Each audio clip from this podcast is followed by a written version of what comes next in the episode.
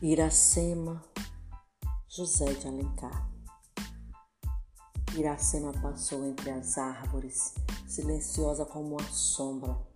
Seu olhar cintilante coava entre as folhas, qual frouxos raios de estrela.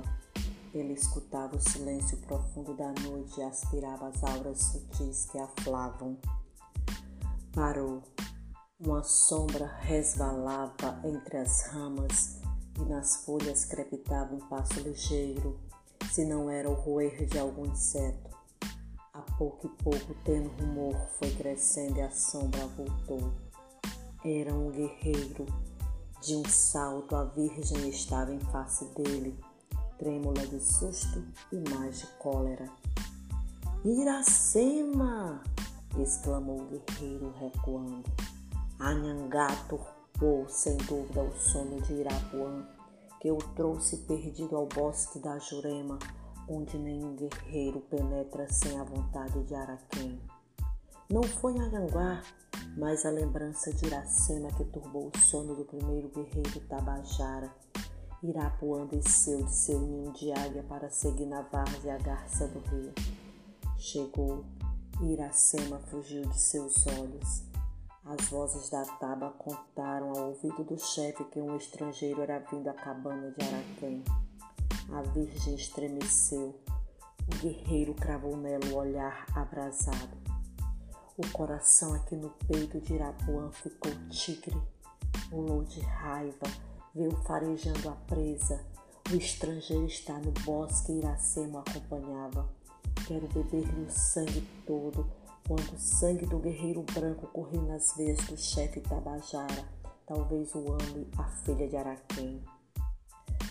A pupila negra de, da virgem cintilou na treva e de seu lábio borbulhou como gotas do leite cáustico da eufórbia um sorriso de desprezo. Nunca Iracema daria seu seio, que o espírito de Tupã habita só o guerreiro mais vil dos guerreiros tabajaras, Torpe é o morcego porque foge da luz e bebe o sangue da vítima adormecida. Filha de Araquém, não assanha o jaguar. O nome de Irapuã voa mais longe que o guaná do lago quando sente a chuva além das serras. Que o guerreiro branco venha e o seio de Iracema se abra para o vencedor. O guerreiro branco é hóspede de Araquém. A paz o trouxe aos campos do Ipu. A paz o guarda quem ofender o estrangeiro ofende o pajé. Rugiu de sangue o chefe Tabajara. A raiva de Irapuã só ouve agora o grito da vingança. O estrangeiro vai morrer. A filha de Araquém é mais forte que o chefe dos guerreiros, disse Iracema travando da Inúbia. Ela que tem a voz de Tupã, que chama seu povo. Mas ela não chamara respondeu o chefe escarnecendo. Não, porque Irapuã vai ser punido pela mão de Iracema. Seu primeiro passo é o passo da morte. A virgem retraiu de um salto o avanço que tomara e vibrou o arco.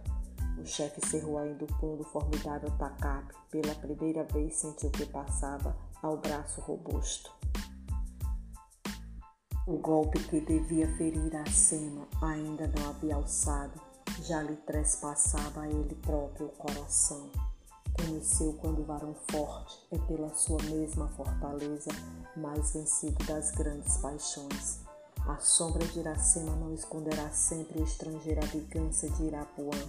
Viu é o guerreiro que se deixa proteger por uma mulher. Dizendo estas palavras, o chefe desapareceu entre as árvores. A virgem, sempre alerta, volveu para o cristão adormecido e velou o resto da noite ao seu lado. As emoções recentes que agitaram sua alma a abriram ainda mais a doce afeição que ia infiltrando nela os olhos do estrangeiro. Desejava abrigá-lo contra todo perigo, recolhê-lo em si como um asilo impenetrável, acompanhando o pensamento. Seus braços cingiam a cabeça do guerreiro e a apertavam ao seio. Mas quando passou a alegria de ver salvo dos perigos da noite, entrou a mais viva inquietação com a lembrança dos novos perigos que iam surgir. O amor de Iracema é como o vento dos arraiais mata a flor das árvores, suspirou a Virgem e afastou-se lentamente.